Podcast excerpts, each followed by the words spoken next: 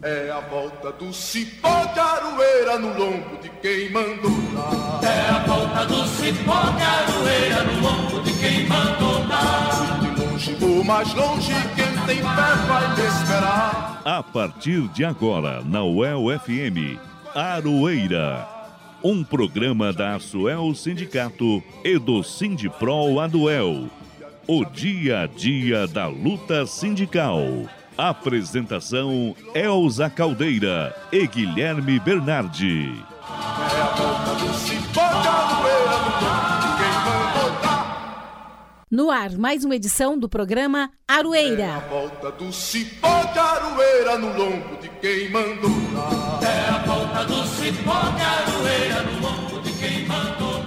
Olá, ouvintes da UEL FM. Eu sou a Elza Caldeira e é muito legal estar aqui com vocês. Saudando primeiramente o nosso querido Ricardo Lima, que é o comandante aqui da mesa de som dos estúdios da Rádio UEL FM.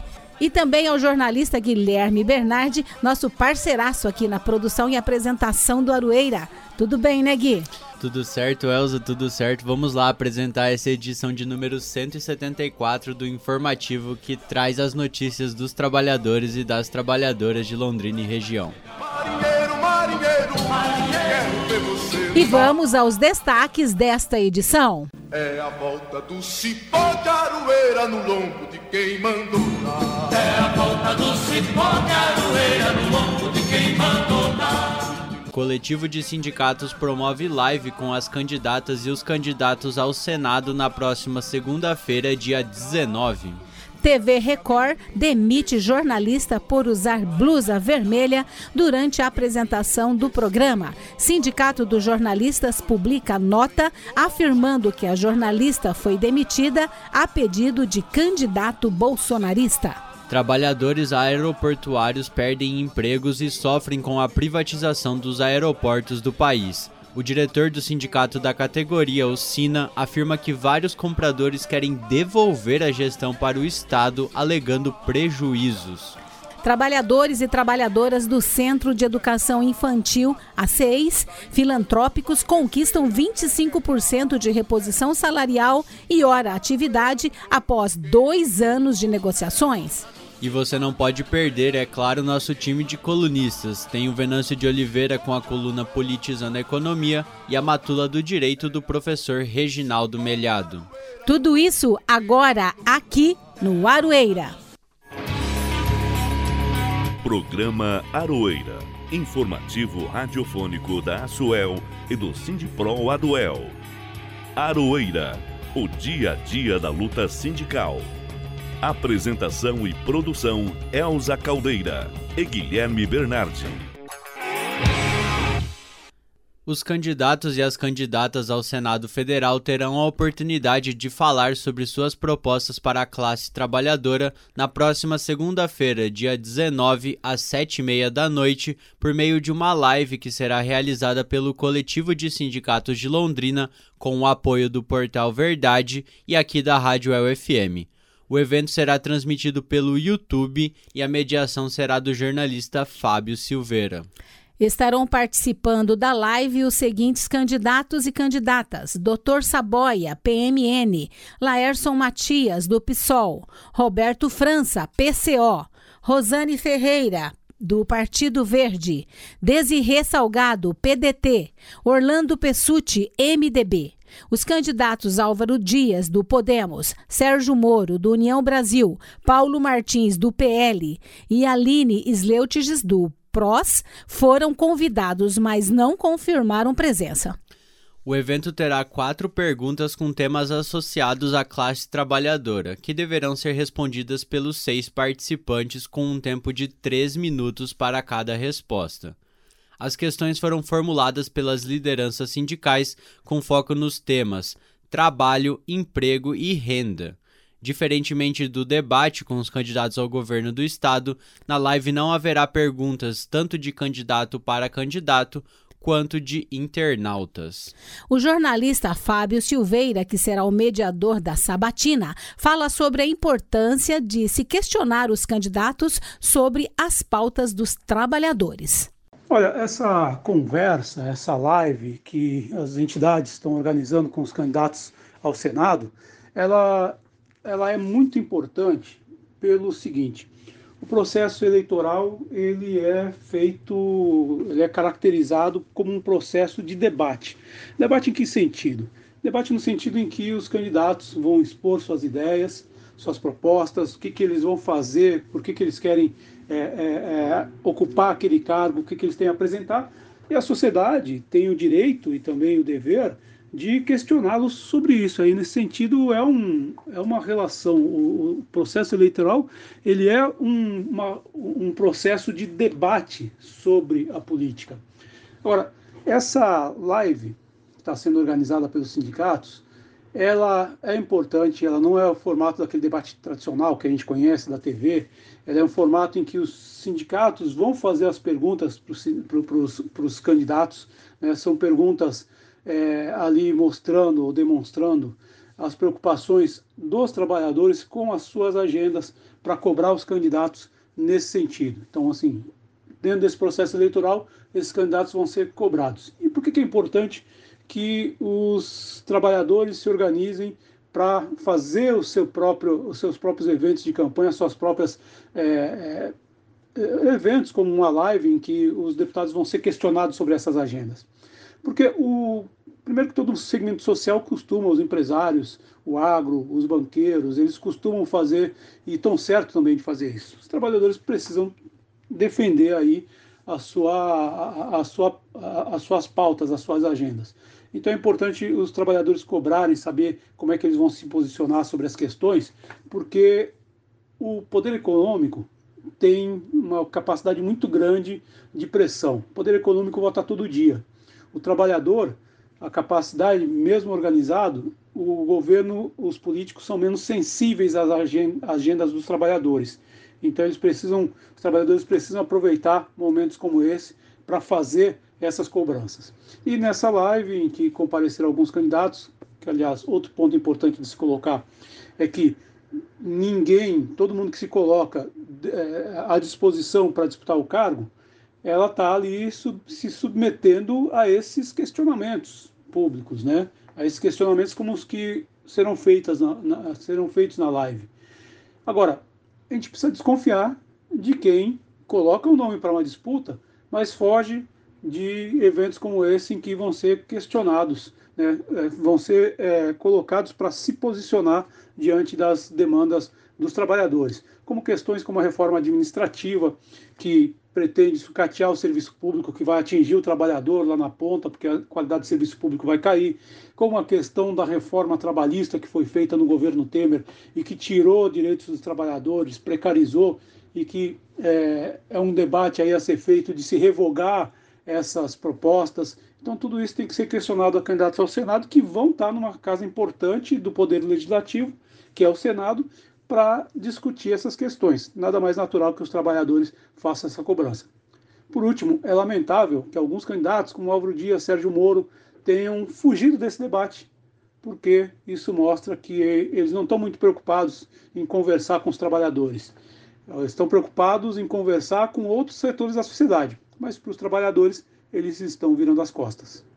A sindicalista Eluan Verônica Siqueira de Moraes destaca a importância dos eleitores aproveitarem esses eventos para conhecer as propostas de cada candidato e assim votar conscientemente. Olá, meu nome é Eluan, eu sou educadora infantil aqui na cidade de Biporã, sou membro do Sintserv Biporã, diretora liberada há algum tempo para trabalhar e atuar na luta em defesa do trabalhador.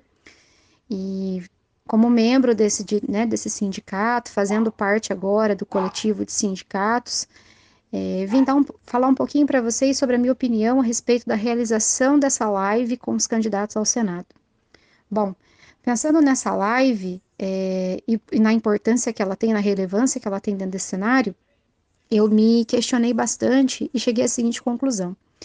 Por que será que é tão importante, né, que a gente realize essa live para que a população tenha acesso à postura e às propostas dos candidatos, né, ao Senado. Às vezes a gente vota e a gente acaba não sabendo por que, que eu voto, o que, que faz um senador, né? É, o que, que ele interfere na minha vida.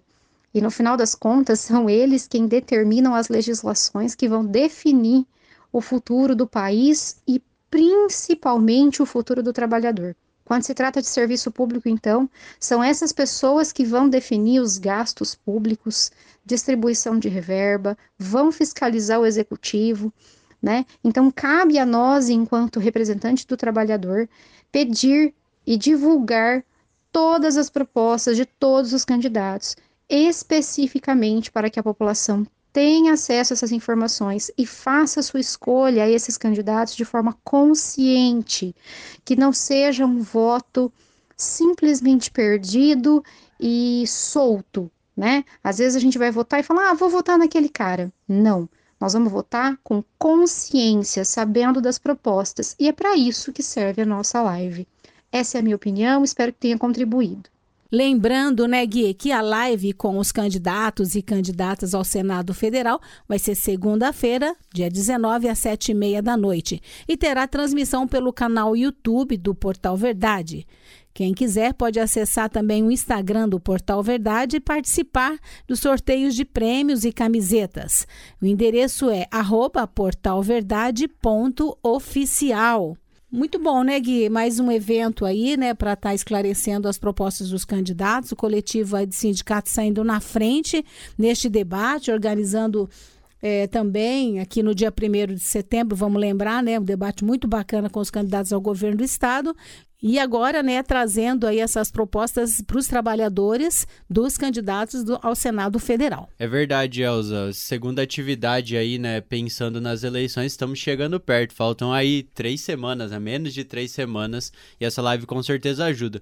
É uma pena só com, que, como no debate com os candidatos ao governo, os líderes das pesquisas e o atual ocupante do cargo não estarão presentes. É, isso é uma coisa realmente que a gente sente muito, né, Gui? Mas olha, não foi fácil eu fiz parte da organização, do chamamento de todos os candidatos, e é impressionante, né, como os candidatos que não é, responderam ao convite, é, não deram nenhum tipo de satisfação, né? Às vezes nem visualizava ou até evitava, assim, parece, de falar com a gente que está organizando o ato. Na verdade, quem perde são eles, né, Gui? Porque deixa de aproveitar essa oportunidade, né, de estar tá conversando com os representantes da classe trabalhadora.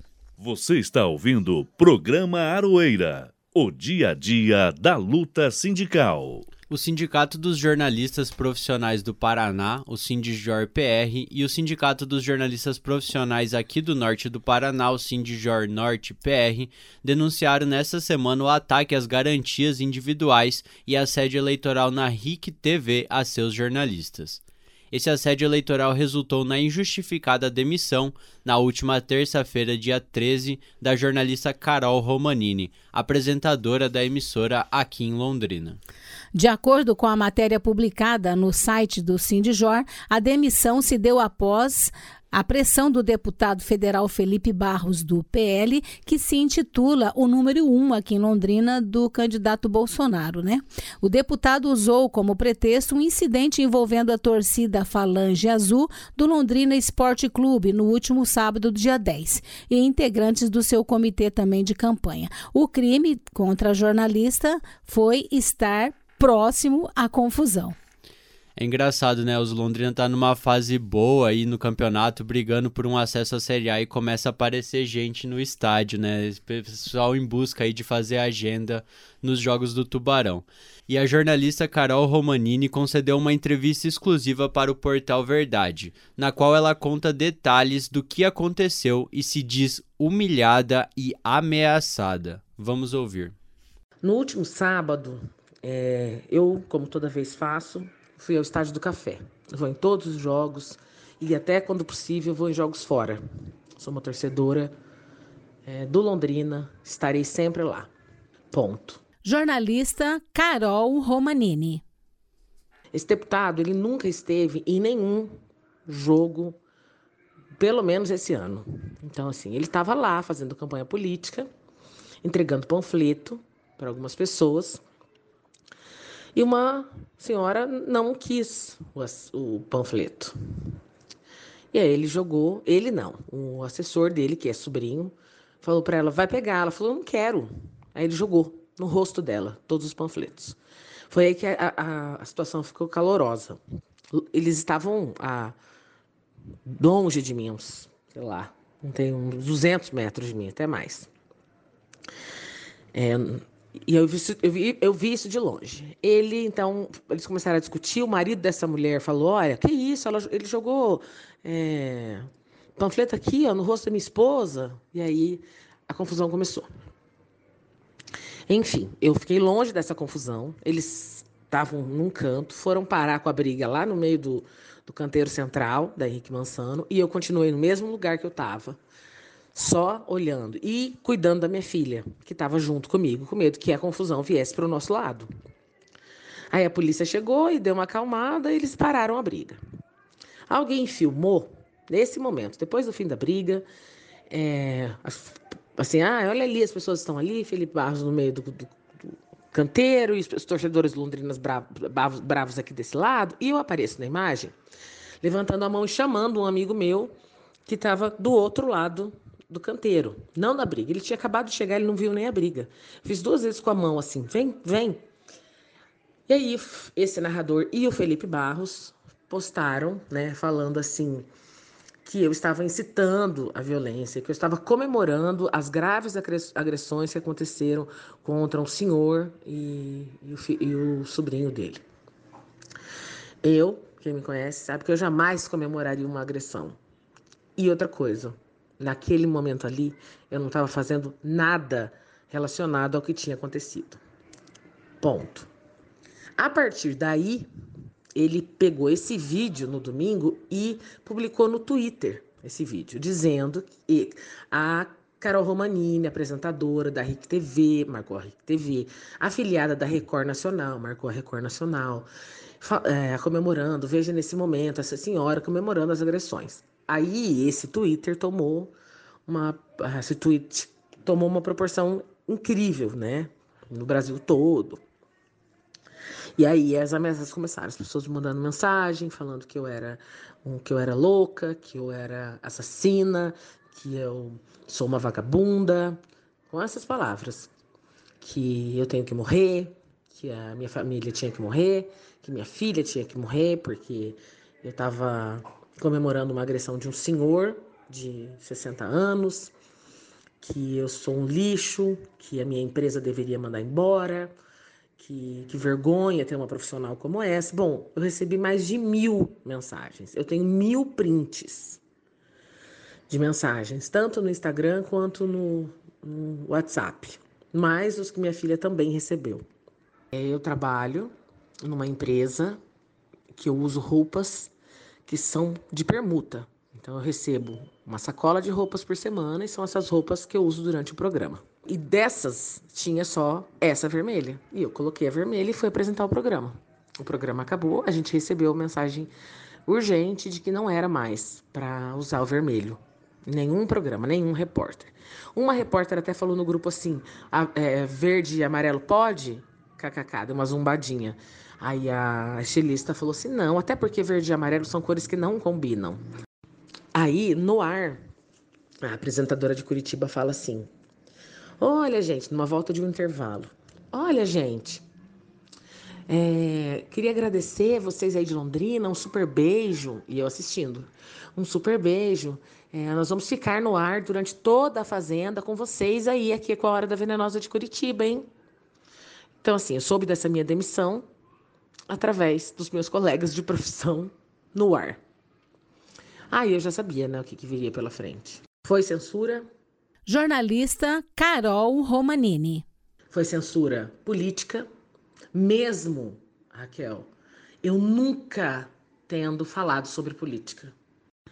É, não sei se, é, se foi mais drástica, mas é, foi, foi por eu ser mulher foi por eu ser mulher. Se fosse é, um homem, eles teriam passado a mão, teriam explicado, teriam advertido.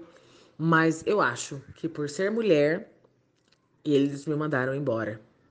Porque é, a gente tem visto né, no país todo a rejeição das mulheres quanto ao presidente Jair Bolsonaro e o ataque também desse presidente a mulheres jornalistas. Então, para eles para as emissoras é mais fácil ter homem.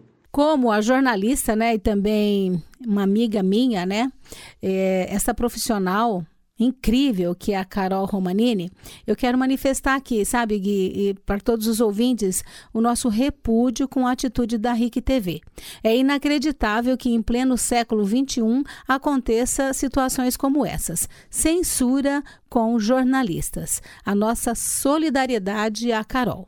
É toda a nossa solidariedade a Carol Romanini e todas e todos os jornalistas que estão sendo atacados durante o seu trabalho, né? Nós, aqui do Aroeira, procuramos a direção do Sindicato dos Jornalistas aqui do norte do Paraná para falar sobre tudo o que aconteceu com a jornalista e sobre a postura horrorosa da RIC TV.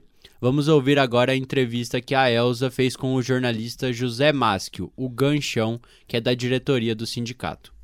E agora nós vamos conversar com o José Maschio, ele que é diretor do Sindijor, que é o Sindicato dos Jornalistas do Norte do Paraná, também conhecido como Ganchão. Querido amigo nosso aqui também do Arueira. Ganchão, um prazer enorme receber você aqui no programa. Prazer é nosso. Estamos à disposição de você Gancho, a gente queria falar com vocês, né, com você, nesse primeiro momento, do Sindijor, representando o sindicato, com relação a tudo aí que tem acontecido com relativo à rede RIC Televisão, né, RIC TV. Principalmente no que se refere a esta ameaça, né, que tem sido feita pela, pela diretoria da TV com relação aos jornalistas não usar, não usar roupas da cor vermelha. O sindicato já se posicionou com relação a isso? É, tão logo a gente soube dessa comunicação interna, a gente fez um posicionamento, emitiu uma nota de repúdio e cobrou da direção da empresa. Na verdade, isso aí reflete o retrocesso civilizatório que vivemos, especialmente aqui no Paraná, onde um grupo que eu considera um grupo fascista, se apoderou inclusive dos meios de comunicação. Porque, por exemplo, essa, essa questão do vermelho ficou bem claro que eles estavam tentando impedir a associação do vermelho com uma candidatura a presidente da República. Tanto é que no primeiro comunicado, no comunicado que foi feito para proibindo os repórteres e apresentadores de irem ao ar com vermelho, e Bordeaux, se estabelecer que as outras cores estavam tudo ok, podiam ser usadas. Só depois da repercussão, a RIC postou que, por uma postura de independência, também estava proibindo o vermelho e o amarelo. Primeiro que a RIC não tem que proibir nada. O trabalhador tem o direito de se vestir como quiser. Isso é um atentado às liberdades individuais. E segundo, que fica claro a ligação do dono do Grupo RIC, o Petrelli, Leonardo Petrelli Neto, com a campanha bolsonarista, inclusive porque ele é o dono das afiliadas da Jovem Pan no Paraná, que além da RIC, da Jovem Pan Rádio, que é um, uma rádio estritamente campanha bolsonarista. Certo, Gancho, nós também né, temos aqui, apresentamos agora há pouco aqui no programa a fala, a entrevista, uma entrevista especial concedida pela jornalista Carol Romanini, que acabou sendo demitida né, da RIC TV, é, alegando, né, eles estão alegando que é porque ela estava usando a, uma camiseta vermelha né? Mas eu gostaria de ver com você se o sindicato também tem alguma, alguma proposta de alguma ação com relação ao que está acontecendo com esta companheira. É, a demissão da, da, da Carol se deu numa terça-feira. A, a comunicação da, da RIC TV foi na. Essa comunicação de proibindo vermelho foi às 19 horas da segunda-feira. Veja, ela tinha ido ao ar ah, durante a tarde com uma cor vermelha que, segundo a gente sabe, essa, as cores não é só uma decisão de quem usa, do repórter, do apresentador, existe sugestão da empresa.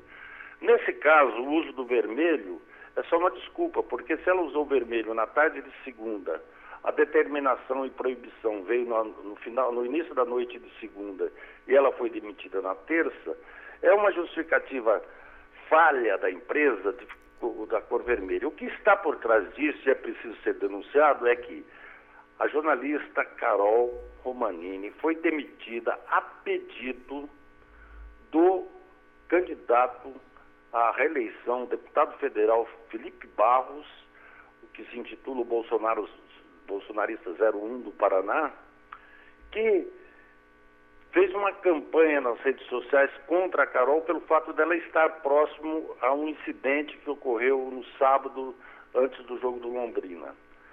Resumindo, para não ficar para não se estender muito, resumindo, Carol Romanini foi demitida da RIC TV a mando do deputado federal Felipe Barros. A cor vermelha veio depois, a proibição da cor vermelha. Isso é covardia da empresa de não assumir os seus atos. Mesmo porque a empresa bolsonarista trabalha em conjunto com o Felipe Barros. Programa Arueira conversa com José Másquio, ele que é diretor do Sindicato dos Jornalistas Norte do Paraná, tratando sobre esta pauta né, da demissão da jornalista Carol Romanini da RIC TV, realizada nesta semana. É, Gancho, o, qual a orientação assim que o Sindijor é, dá né, para esses profissionais que ficam sofrendo esse tipo de repressão, principalmente nesses períodos agora pré-eleitorais, né, dentro do trabalho, assim, durante o trabalho? A orientação maior é, é, é que as pessoas, os trabalhadores, tenham em mente o seguinte: você vende sua mão de obra, sua força de trabalho, você não vende sua consciência.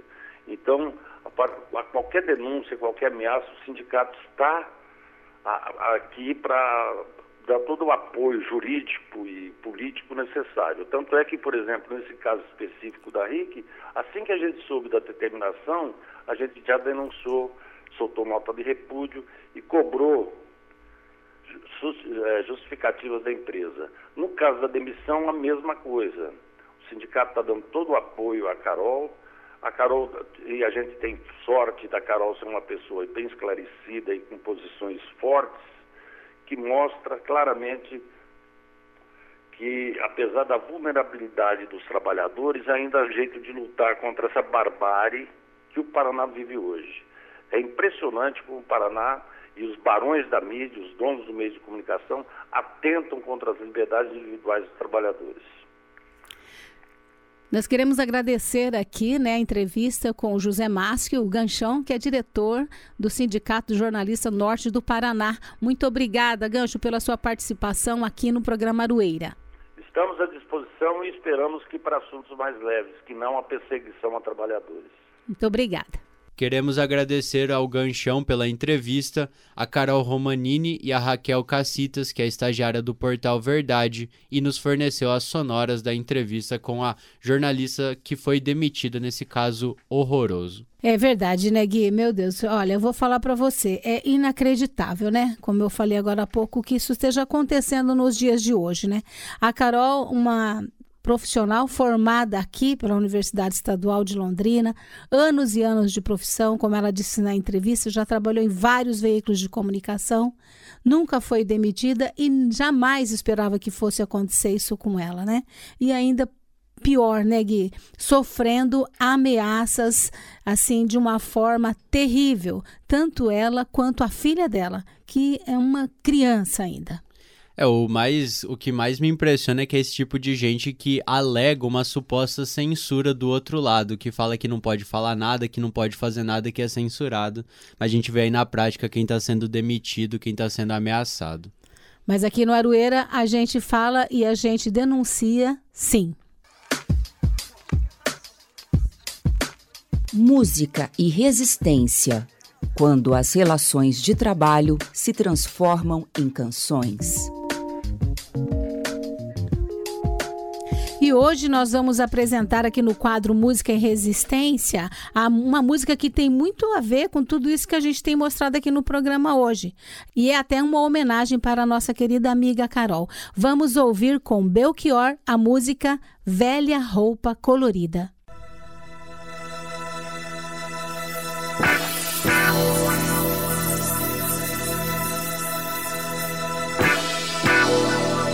Você não sente nem vê, mas eu não posso deixar de dizer, meu amigo, que uma nova mudança em breve vai acontecer. E o que há algum tempo era jovem novo, hoje é antigo.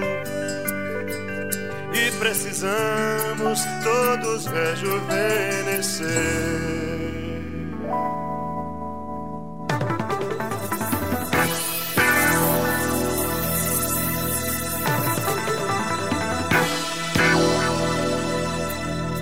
Nunca mais meu pai falou. She's living home E meteu o pé na estrada. Like a rolling stone. Nunca mais eu convidei minha menina Para correr no meu carro. Loucura, chiclete, som. Nunca mais você saiu à rua em grupo reunido. O dedo em V, cabelo ao vento, amor e flor, queijo, cartaz. No presente, a mente, o corpo é diferente. E o passado é uma roupa que não nos serve mais no presente, a mente, o corpo é diferente. O passado é uma roupa que não nos serve mais.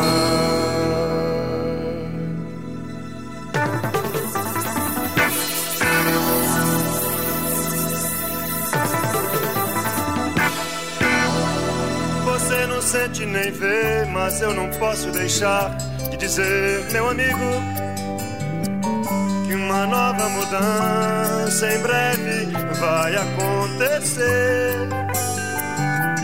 E o que algum tempo era jovem novo, hoje é antigo. E precisamos todos rejuvenescer.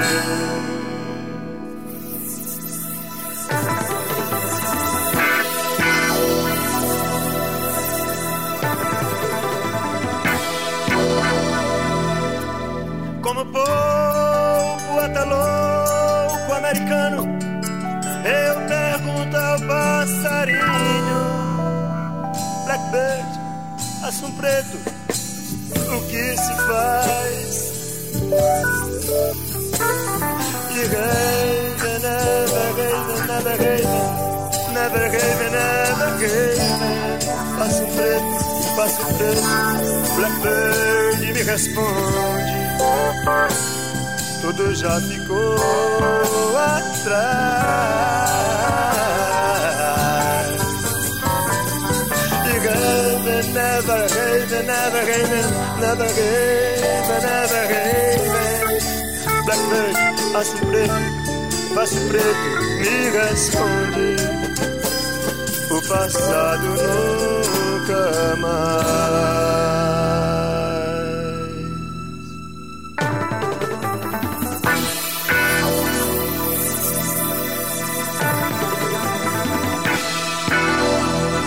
Você não sente nem vê, mas eu não posso deixar de dizer, meu amigo, que uma nova mudança em breve vai acontecer.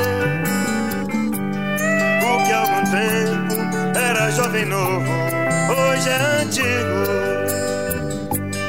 E precisamos todos rejuvenescer precisamos todos rejuvenescer. E precisamos todos rejuvenescer.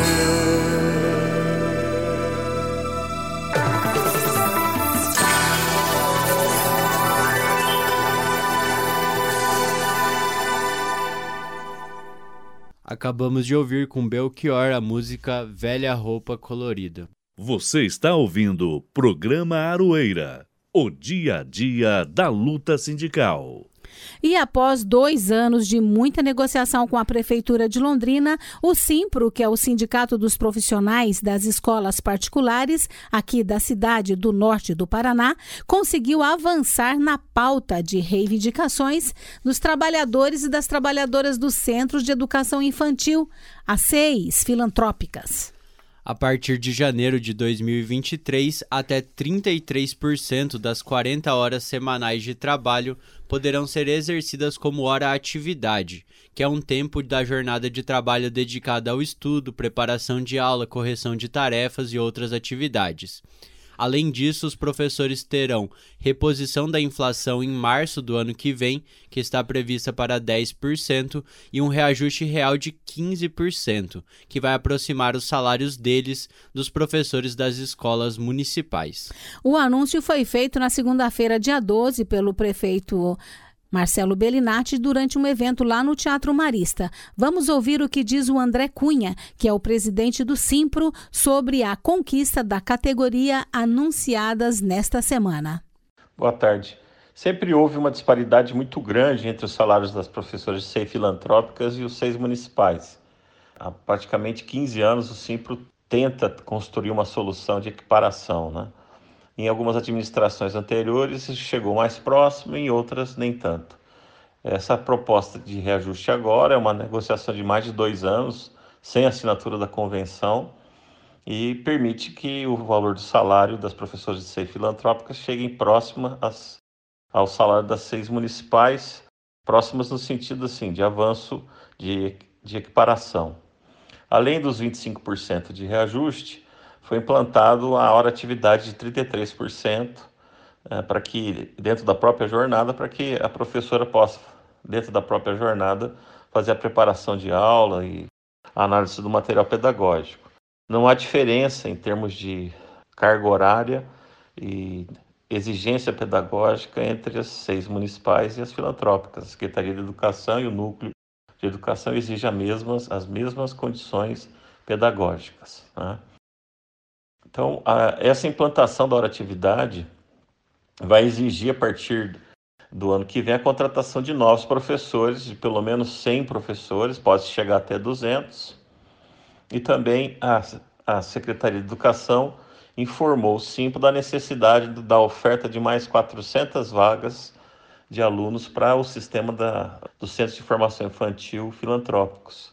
Então, além dos 200 professores, 100 a 200 que serão contratados, provavelmente serão é, instituídos mais quatro instituições que irão atender essa demanda de alunos que irão é, entrar no sistema da filantropia, da educação fundamental, básica, fundamental, a partir do ano que vem. Bom demais anunciar uma conquista como essa das trabalhadoras e dos trabalhadores das seis filantrópicas, né, Elza?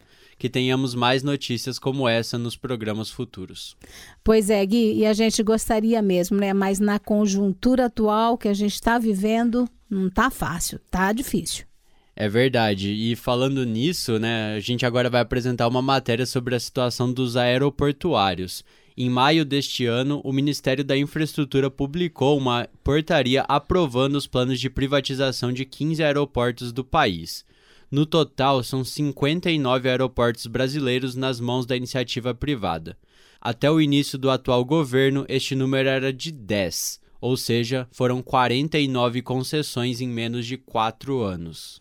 Nossa, Gui, é muita coisa, né? E para falar sobre as privatizações dos aeroportos no Brasil e os ataques às trabalhadoras e trabalhadores, nós conversamos com o Nelson Dantas Oliveira, diretor do SINA, que é o Sindicato Nacional dos Aeroportuários. Vamos ouvir as atualizações que ele traz para a gente aqui no Aroeira. Olá, Elza. Prazer enorme estar podendo participar mais uma vez aqui do programa Aroeira, né? Então, para dar uma, uma, uma, atualizada aí de como, que tá, como está a, as concessões, né? O governo, até esse momento, já repassou para a iniciativa privada 49 aeroportos, né? As concessões começaram ali pelo ano de 2010, né, com o aeroporto de São Gonçalo do Amarante, com a construção, né, onde a iniciativa privada construiu do zero, né, é, o aeroporto e seguiu é, administrando. Hoje, quem assumiu ali foi a Inframérica, né? Inframérica, que é uma concessionária argentina, né? E, e a partir daí, né, é, se seguiu-se as concessões, teve Brasília, teve Viracopos, Guarulhos, Galeão, Confins. Esses cinco aeroportos foram concedidos num sistema de coparticipação, né, onde a Infraero ficou com 49% e as concessionárias ficaram com 51% da administração. Né. É, a partir do, do, do governo Michel Temer, mudou-se o modelo de concessão, né, passando para modelo de concessão por blocos. Né. E aí veio a terceira rodada, quarta rodada, né? E dando sequência no governo Bolsonaro, né? Com as quinta e a sexta rodada, né? E aí chegou-se até esse momento 49 aeroportos entregues para a iniciativa privada, né? O que acontece? Agora houve a sétima rodada, né? Onde também passou-se mais 15 aeroportos.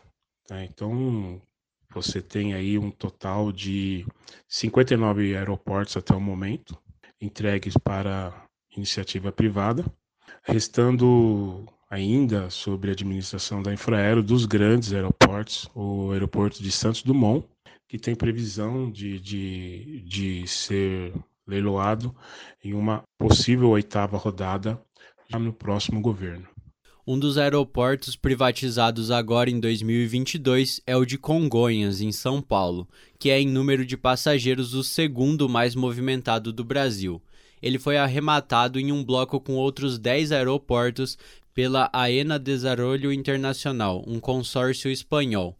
Uma justificativa dada pelo governo é que os aeroportos dão prejuízos. Então, Elza, falar sobre prejuízo ou lucro em aeroportos é uma situação relativa. Né? Por quê? Porque depende muito da administração em si, né, de cada aeroporto. A gente tem exemplos, por exemplo, que você tem a própria ENA, que agora venceu o, o leilão é, que arrematou Congonhas e mais 14 aeroportos, né, que ela opera, por exemplo, o aeroporto de Recife com prejuízo. Desde quando ela assumiu o Bloco Nordeste, ela opera no vermelho, né? Mas você também tem exemplos né, de operadoras, né, como a Zurich, né, que consegue operar no azul. Mas, em geral, as experiências administrativas com a iniciativa privada têm sido ruins. Né? A gente tem um exemplo de Viracopos, né? o aeroporto de Campinas, a, a empresa que administra lá, ela está desesperada para entregar o aeroporto, né? ela roga para o governo fazer uma relicitação ou, ou entregar e ela quer ser ressarcida pelo, pelos investimentos que ela fez. Os chineses que administram o Galeão também querem, querem devolver o aeroporto, né? A gente tem várias situações. São Gonçalo do Amarante, né? São Gonçalo do Amarante, que foi uma primeira experiência com a iniciativa privada também e administrada pela Inframérica, quer devolver o aeroporto. Então, são vários exemplos em que a iniciativa privada não conseguiu dar uh, o retorno né, esperado, né, e com isso causou prejuízo.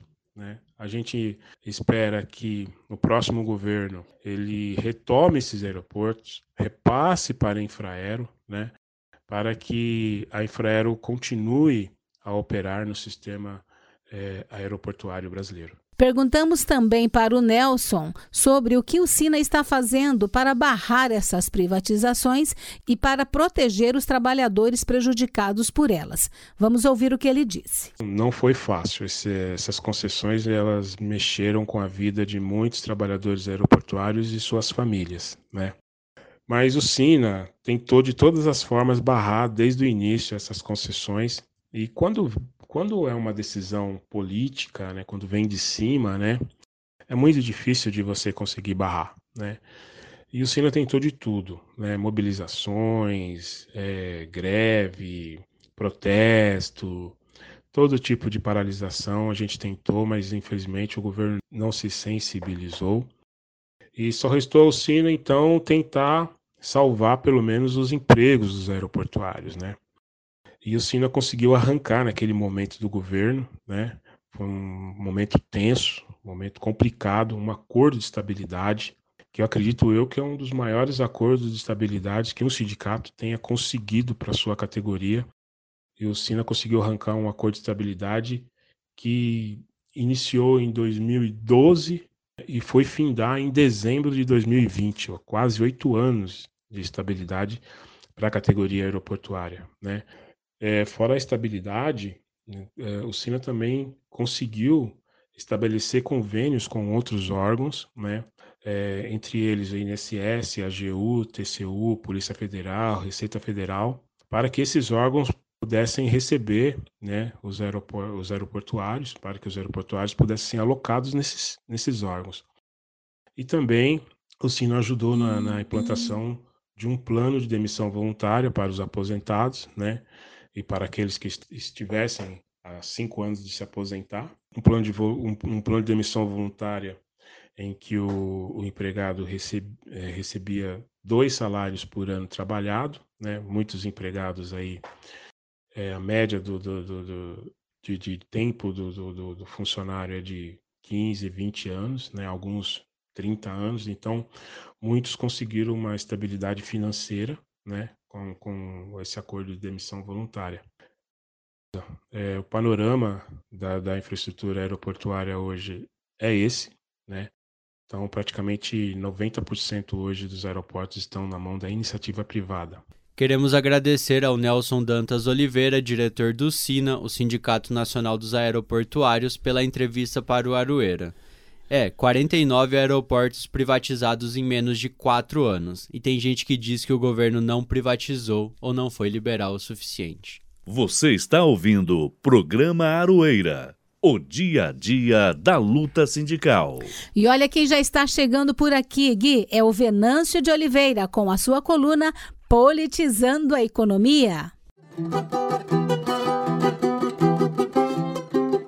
Politizando a Economia. O que eles não te falam e como eles tiram seus direitos. Com Venâncio Oliveira.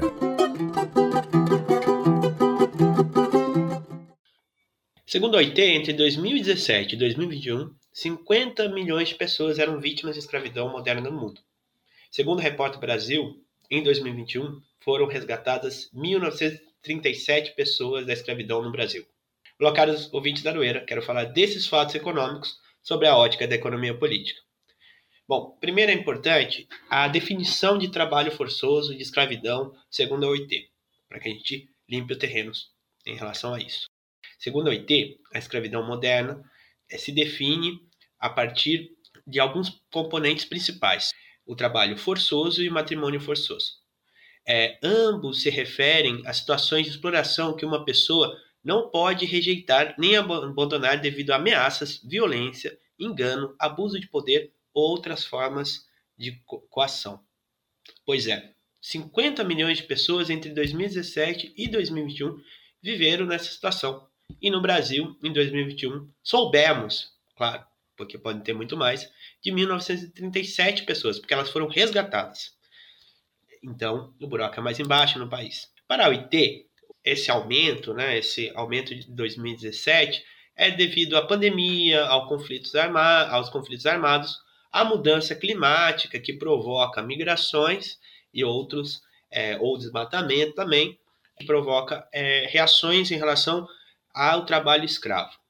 A, o Covid, conflitos armados, mudança climática, entre outras crises, ela provoca uma pobreza extrema. E essa pobreza extrema aumenta a possibilidade de que as pessoas estejam nessa situação de trabalho escravo, ou seja, segundo a OIT, elas estão numa situação de maior vulnerabilidade, exclusão social e na economia informal, é, imigrantes irregulares e carentes de proteção, então eles são objeto dessa violência que é o trabalho escravo.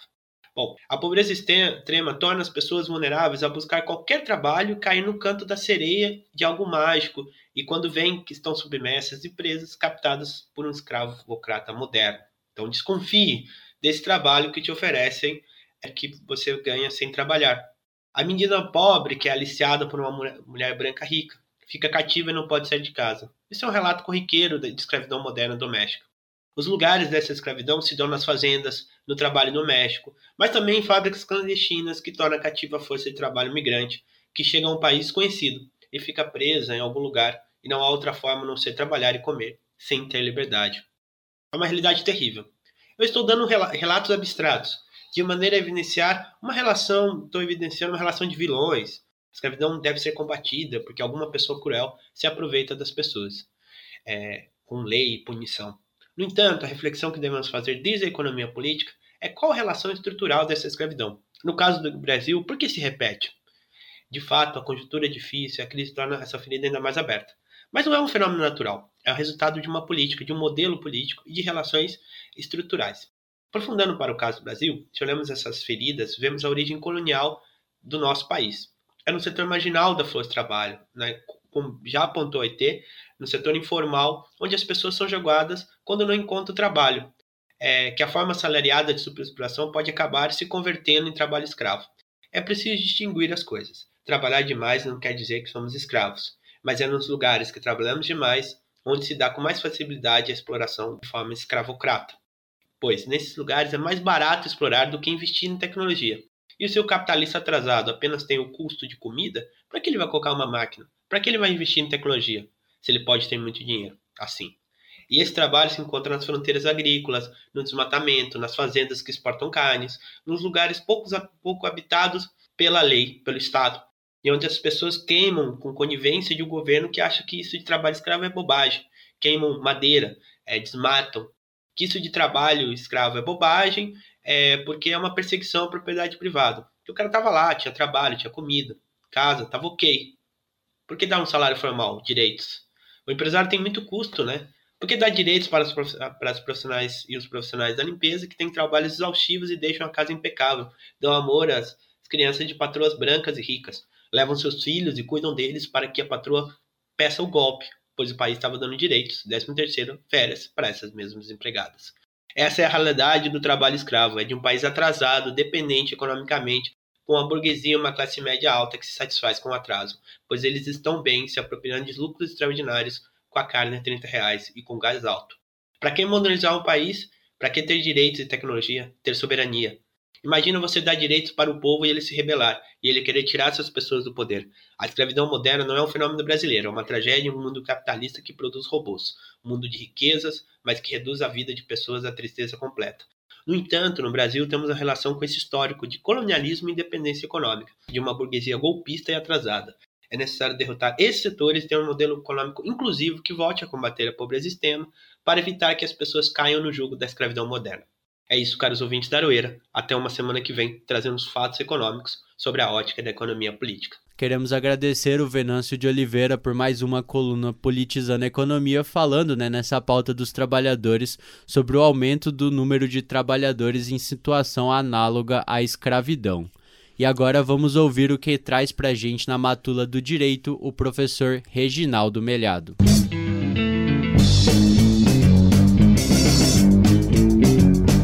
Matula do Direito, coluna de crítica jurídica pelos caminhos e descaminhos do direito, com o professor Reginaldo Melhado. Olá, ouvinte da UEL FM. O tema da Matula do Direito desta semana é espinhoso. Nós vamos falar sobre democracia e Estado de Direito.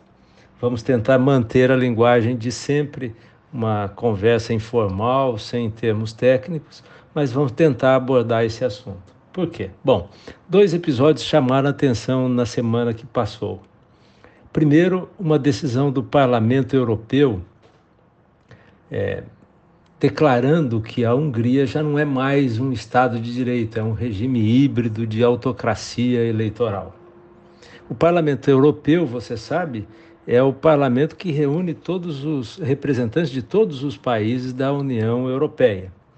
É, é um, uma casa de legislação para é, o âmbito da União Europeia e é uma, uma das, um dos espaços democráticos mais importantes daquela organização.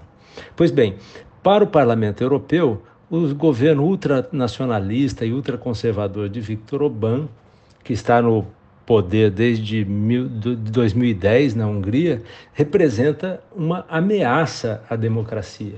E ele aponta vários aspectos é, que dizem respeito à, à liberdade do judiciário, controle do judiciário e vários outros é, pontos em que se verifica um déficit democrático, inclusive de desrespeito a direitos fundamentais, a direitos humanos. Né? A, a, União Europeia, o Parlamento Europeu, portanto, estabeleceu que uh, os critérios de convergência para participar dessa organização europeia exigem o, o respeito absoluto ao Estado Democrático de Direito e recomenda que a União Europeia restrinja o repasse de recursos, verbas, enquanto é, é, é, a Hungria não voltar para os trilhos da democracia. Observando, inclusive, que é, é, Viktor Orbán, esse tirano da Hungria, né, foi é, elogiado recentemente pelo presidente Jair Bolsonaro, que se referiu a ele como um irmão. Né? Viktor Orbán é também aliado de Vladimir Putin da Rússia. Isso nos faz lembrar o outro aspecto importante desta semana, um editorial de um dos mais importantes jornais de todo o mundo, o The Guardian, de, do Reino Unido, com sede em Londres, né? É, apont, falando, comentando sobre as eleições no Brasil e apontando Jair Bolsonaro como um risco para a democracia e para o planeta. Né? Ele menciona que Jair Bolsonaro tem mentido sobre as urnas eletrônicas e ameaçado não aceitar o resultado das eleições se perder. Compara Jair Bolsonaro a Trump né? e, e, e, e menciona políticas que estimulam a destruição da floresta amazônica. Né? Considera o nosso presidente um líder imprudente e incompetente, despreparado para o cargo. Né? Isso faz pensar sobre, afinal de contas, o que é democracia, porque parece um pouco estranho. Ambos, Vitor Orbán e Jair Bolsonaro, foram eleitos pelo voto direto. Isso significa que é, a democracia é sempre respeitada a democracia só está em risco quando a gente tem um golpe de Estado, uma quebra da legalidade constitucional, da ordem constitucional? Não necessariamente. Né? A gente tem experiências no mundo mostrando que muitas vezes a democracia é, se perde no caminho da própria ordem constitucional sem uma ruptura, sem um golpe de Estado, sem uma intervenção militar ou algo assim. Né? Como, por exemplo, se deu em, em, na Alemanha no, no, em meados do século XX. Né? Então, para a filosofia do direito, para a teoria geral do Estado, democracia é algo mais do que pura e simplesmente ter eleições periódicas. Para que um Estado seja realmente considerado democrático, é preciso que ele assegure igualdade política e soberania da representação popular, evidentemente, assegure o pluralismo político, mas também é necessária a separação dos poderes, que devem ser considerados autônomos, independentes e devem funcionar harmonicamente, o que desgraçadamente a gente não tem visto no, no Brasil nos últimos tempos, deve assegurar o direito de petição, o acesso à justiça como uma, uma, uma, um mecanismo vital para que os direitos sejam efetivamente respeitados e é, pela via do devido processo legal, evidentemente, né? além de assegurar as liberdades civis, os direitos fundamentais, os direitos humanos o que significa o respeito às minorias, o que significa que não há democracia, por exemplo, se você não tem liberdade de imprensa, não tem direito de greve e não tem autonomia das organizações sindicais. Hitler e o, a tragédia do nazismo não deram um golpe de Estado. Né? Foi aos poucos ah, que eles foram roendo a democracia por dentro, ainda na vigência de uma das mais é, importantes peças da história das, das, constituições, que foi a Constituição de Weimar. Portanto, a democracia é, é sempre é, ameaçada por outras vias também, é, sempre pode ser ameaçada por outras vias também. E é isso, então, é, a nossa preocupação da semana, falando muito de democracia lá na Europa e, falando da, e vendo a Europa falando muito da democracia aqui no Brasil. Pense nisso minha cara ouvinte, meu caro ouvinte. Até a próxima semana.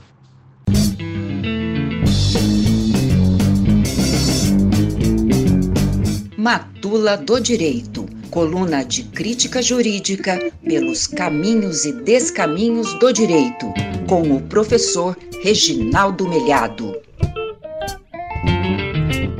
Queremos agradecer mais uma vez ao professor Reginaldo Melhado por sua excelente participação aqui no Aroeira. E com a coluna Matura do Direito, o Aroeira de hoje chega ao fim. Lembrando que quem quiser ouvir as edições anteriores do programa, basta entrar no site do Portal Verdade, né? E também lá do Sindipro Duel. É isso, né, Gui? Exatamente. Ou pode procurar diretamente num dos agregadores de podcast. É só pesquisar lá por Aroeira, ver a data do programa e as manchetes daquela edição. Mas não desliguem não, aqui a Rádio FM, o Aroeira chegou ao fim, mas tem muita coisa boa pela frente na sequência. Um forte abraço para vocês e até a próxima. Muito obrigada, Guilherme. Obrigada também, Ricardo Lima, nosso comandante aqui da mesa de som nos estúdios da Rádio FM. Nossos agradecimentos também ao Gerson Gurgel, que é o diretor de programação da emissora, e ao Edir Pedro, que é o diretor geral da rádio. Quero deixar uma saudação especial para você, querido e querido ouvinte. Muito obrigada pela sua audiência. Na semana que vem, eu e o Gui estamos de volta aqui para trazer mais uma aroeira para você. Um forte abraço e até lá. É a volta do cipó de aroeira no lombo de quem mandou dar. É a volta do cipó de aroeira no lombo de quem mandou dar. De longe ou mais longe, quem tem fé vai te esperar. A UEL FM acaba de apresentar Aroeira, um programa da Asuel Sindicato e do Sindipro Aduel.